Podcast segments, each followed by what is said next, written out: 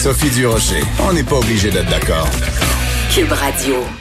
Vous avez peut-être lu cette lettre dans Le Devoir, ça s'intitule, euh, c'est publié ce matin dans le dans le journal Le Devoir, ça s'intitule Les débrouillards. Et euh, pourquoi l'expression les débrouillards Ben parce que et le ministre, le premier ministre François Legault et euh, Horacio Arruda, quand ils parlent de retour dans les écoles, on dit oh ben là les gens vont être débrouillards. Ben oui, c'est sûr, mais comment ça va se passer sur le terrain? L'auteur de cette lettre, c'est Maud Boyer, elle est spécialiste en francisation à la commission scolaire Montréal et c'est une ex-enseignante à l'international. Madame Boyer, bonjour. Bonjour Sophie, ça va bien? Moi, ça va très bien. Écoutez, euh, Maude, dans la, la, lettre que vous publiez ce matin dans Le Devoir, vous faites état de toutes sortes de problèmes qu'il va y avoir quand on va, euh, les enfants vont retourner dans les écoles. Et il y a une chose qui a attiré mon attention en particulier. Vous dites, en temps normal, quand on n'est pas en mhm. pandémie, c'est tellement euh, fréquent de voir des profs qui lavent eux-mêmes le plancher parce qu'ils sont écœurés parce que les lieux sont pas propres. Comment on va faire dans une situation où il faut que les, les classes soient désinfectées plusieurs fois par jour? Bon, et l'histoire du plancher, là, c'est pas une métaphore. Hein? Je veux dire, euh, c'est vrai. C'est une prof qui a lavé le plancher dans la classe des profs. Elle n'en pouvait plus. J'ai pas raconté la, moitié de ce qui se passe parce que je voulais pas que ça devienne trop misérabiliste. Euh, je dois, je dois quand même euh, apporter une précision. Je suis spécialiste en francisation, donc je n'ai pas de classe titulaire. Oui. Et donc, ceux qui ont des, des classes euh, c'est, ils ont c'est une logistique euh, euh intenable. C'est, il y a vraiment beaucoup de choses à faire. Puis, ma principale préoccupation, c'est surtout parce que je vais, moi aussi, je me suis dit, bon, euh, je vais y retourner, mais là, je serai sans doute plus spécialiste parce qu'on a besoin, je veux dire, dans les euh, CHSLD, on a besoin de bras. Et là, dans les écoles, on aura besoin de gardiens. Bon, alors, je serai une gardienne, mais dans quel état d'esprit euh, c'est pas dans la joie. Comment comment un enfant peut apprendre en voyant euh, une adulte avec un masque, peut-être une visière, qui se fait dire à chaque deux minutes, deux mètres de distance, c'est quoi ça pour un enfant de première année? Euh, Je trouve que l'atmosphère, déjà, c'est c'est déjà problématique. Et là, il y a tout un protocole. Mais je vais vous dire une chose, les protocoles, ça dépend de chaque équipe école. Moi, j'étais dans deux hmm. écoles. Ouais. Donc, euh, ça dépend s'il y a une équipe école qui est bien rodée, c'est-à-dire qu'il y a une direction qui est là depuis un certain temps, avec des profs qui sont là depuis un certain temps. C'est déjà c'est déjà mieux. Mais si une équipe école avec une administration qui est nouvelle dans une, une école plus problématique, euh, c'est très aléatoire tout ça. Donc, euh, il y a des profs qui sont dans le néant là. Ils savent pas, euh, ils savent pas ce qui va arriver. Donc, il y a un autre euh, point que vous soulevez dans votre lettre que je trouve très pertinent. On le sait, en temps normal, dans les écoles au Québec, on manque de matériel et on a entendu, mm-hmm. je sais pas, quelle fréquence des histoires de profs qui achètent eux-mêmes des Kleenex pour la classe? Parce qu'il y en a pas à ah l'école, d'acheter du ah savon. Donc là, comment on va faire s'il faut en effet, on va-tu être rendu à avoir des profs qui vont acheter eux-mêmes du purel puis des, des de, tout ça pour le mettre dans leur classe? C'est on se prépare un méchant foutoir quand même. Ah totalement. Puis ça c'est euh, c'est presque tous les profs euh, s'achètent leurs trucs parce qu'ils se disent oh, bon, euh, ça peut prendre du temps avant que je sois euh, remboursé, tout ça. Il y en a qui s'achètent même des meubles, puis qui se disent non, moi je vais avoir une belle classe, une école entre autres, parce que moi j'étais, je vous dis j'étais parce qu'après euh, je devrais faire une petite mise au point. J'étais dans deux écoles à un kilomètre de distance. Il y en a une vraiment belle, propre et tout, et l'autre, avec une équipe formidable héroïque, mais dans une école, dans un état de décrépitude avancé. Et, les profs, là, eux-mêmes, ils mettaient le push-push là euh, sur les poignées de porte parce qu'on n'avait pas de concierge à temps plein. Il n'y a pas de concierge à temps plein dans une école. Non, non, c'est incroyable.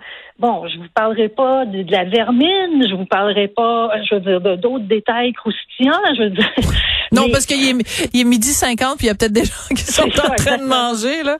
Mais, mais c'est quand même, ce que je trouve un peu triste aussi, c'est que, Bon, vous connaissez un peu mon parcours. Moi, je suis revenue ici euh, au Canada, euh, au Québec en 2018.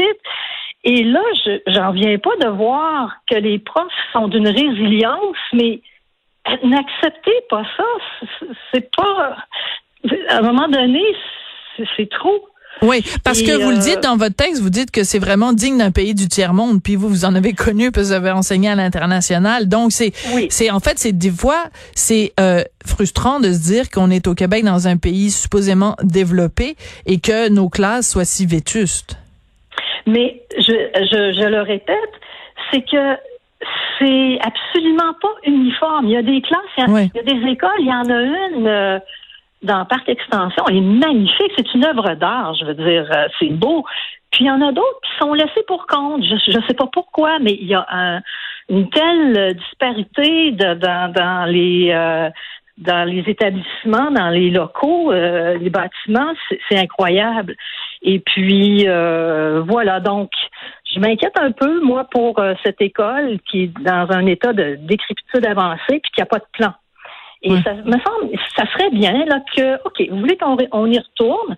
OK, moi je vais vous avouer, euh, bon, j'ai 58 ans. Ah, donc euh, bientôt, oui, euh, c'est ça. donc, oui, j'ai 58 ans, je suis jeune de cœur, c'est bien beau, j'ai beaucoup d'énergie, c'est bien beau. Bon, j'ai mes angoisses quand même par rapport à ça, là, je veux dire de, de retourner à l'école. Et mais si ça me ça serait plus sécurisant s'il y avait un plan de match de concert avec euh, le gouvernement.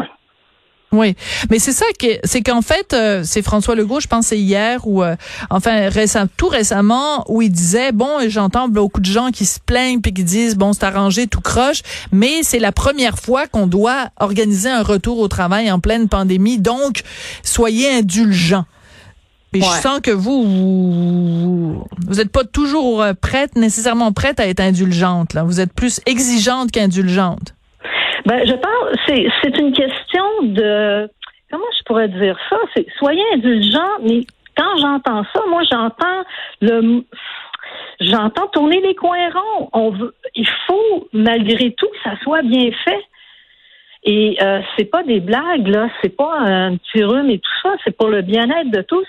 Et soyez indulgents. Euh, je trouve que ça veut dire ben, on va se débrouiller, on va être des patenteux. C'est pas le temps d'être des patenteux. C'est, il faut que ça soit sérieux. C'est sérieux tout ce qui se passe pour le bien des enfants, le bien du personnel. Euh, je sais que c'est un casse-tête. C'est pour eux, c'est énorme aussi. Mais ce que je ce que je, je demande, ce serait, ben, premièrement, il n'y avait pas de masque au début. Là, il va y en avoir. Mais c'est surtout, ben, ne nous laissez pas tout seuls avec nos équipes écoles, euh, parce que là, c'est à, organisation variable. Oui, ouais, ça va être à géométrie variable, puis euh, euh de... géométrie variable, exactement. Et, et, donc, c'est si on est chanceux, on est dans une équipe qui est qui est aguerrie, là, je veux dire, c'est le le champ lexical de la guerre est tout à fait là.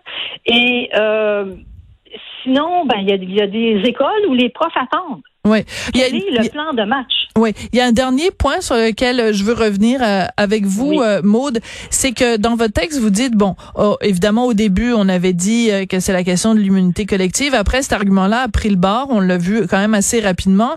Et après, les arguments qui ont été utilisés autant par Monsieur Legault que euh, Monsieur Robert, c'est de dire, bon, ben, c'est pour la protection des enfants. mais vous, vous dites, c'est bizarre parce que dans tout ça, on parle jamais de l'école comme lieu d'apprentissage. C'est comme si c'était anecdotique. Tu on c'est soit pour faire l'immunité collective ou pour protéger les enfants fragiles de la DPJ, mais euh, ça sert à apprendre l'école? Oui, ben moi, je peut-être. Est-ce que c'est une conception élitiste de penser qu'une école, ça sert à apprendre? Poser la question, c'est y répondre. bon, donc, euh, je suis quelqu'un d'exigeant. Et je, c'est sûr que j'ai des attentes, mais ayons-en des attentes. C'est sérieux l'éducation, c'est sérieux les enfants. Donc, vous trouvez que dans, dans cette équation-là, dans toutes ces préoccupations-là, que la préoccupation de l'apprentissage n'est pas suffisamment présente? Je trouve que oui, parce que premièrement, ça a commencé par bon ben deux semaines euh, pas d'école, puis c'est presque euh, la récréation. Puis rappelez-vous que j'avais écrit le texte là, sur euh, l'apprentissage en ligne. Ben un mois plus tard, c'est ça qui arrive là. Je veux dire, oui, il y en a qui disent ah oui, on c'était ça dépend sur quel prof on tombait. Il y en a qui étaient très actifs sur les réseaux, sur l'apprentissage numérique et d'autres on n'a pas entendu parler d'eux. Donc. Euh, oui, c'est ça, on en a parlé. Oui, oui, c'est ça, je suis encore là. C'est juste la petite musique de fin qui, qui est partie. Et euh, on en a parlé hier avec Martin Petit parce que lui... Oh, euh... J'ai adoré ça. Hein. J'ai trouvé ça formidable. Merci, c'est, ben, je le transmettrai à Martin. C'est qu'en fait, lui dit, ben écoutez, mon enfant, il a jamais si bien appris que depuis qu'il y a l'enseignement ah, en, ligne. Euh, c'est quand même intéressant. Maud Boyer, merci beaucoup. Puis continuez à en écrire des lettres ouvertes comme ça. Ça, participe à la réflexion. C'est drôlement intéressant. Maud Boyer, vous êtes spécialiste en francisation à la CSDM et une, ex-enseignante à l'international. Vous avez publié ce matin dans Le Devoir le texte Les débrouillards. Merci beaucoup. C'est comme ça que se termine. On n'est pas obligé d'être d'accord. Je voudrais remercier Hugo Veilleux, euh, Maude Boutet et Frédéric Mocoll à la recherche et remercier aussi Gabriel Meunier à la mise en onde. Puis nous, on se retrouve demain. Que dire? Bon courage.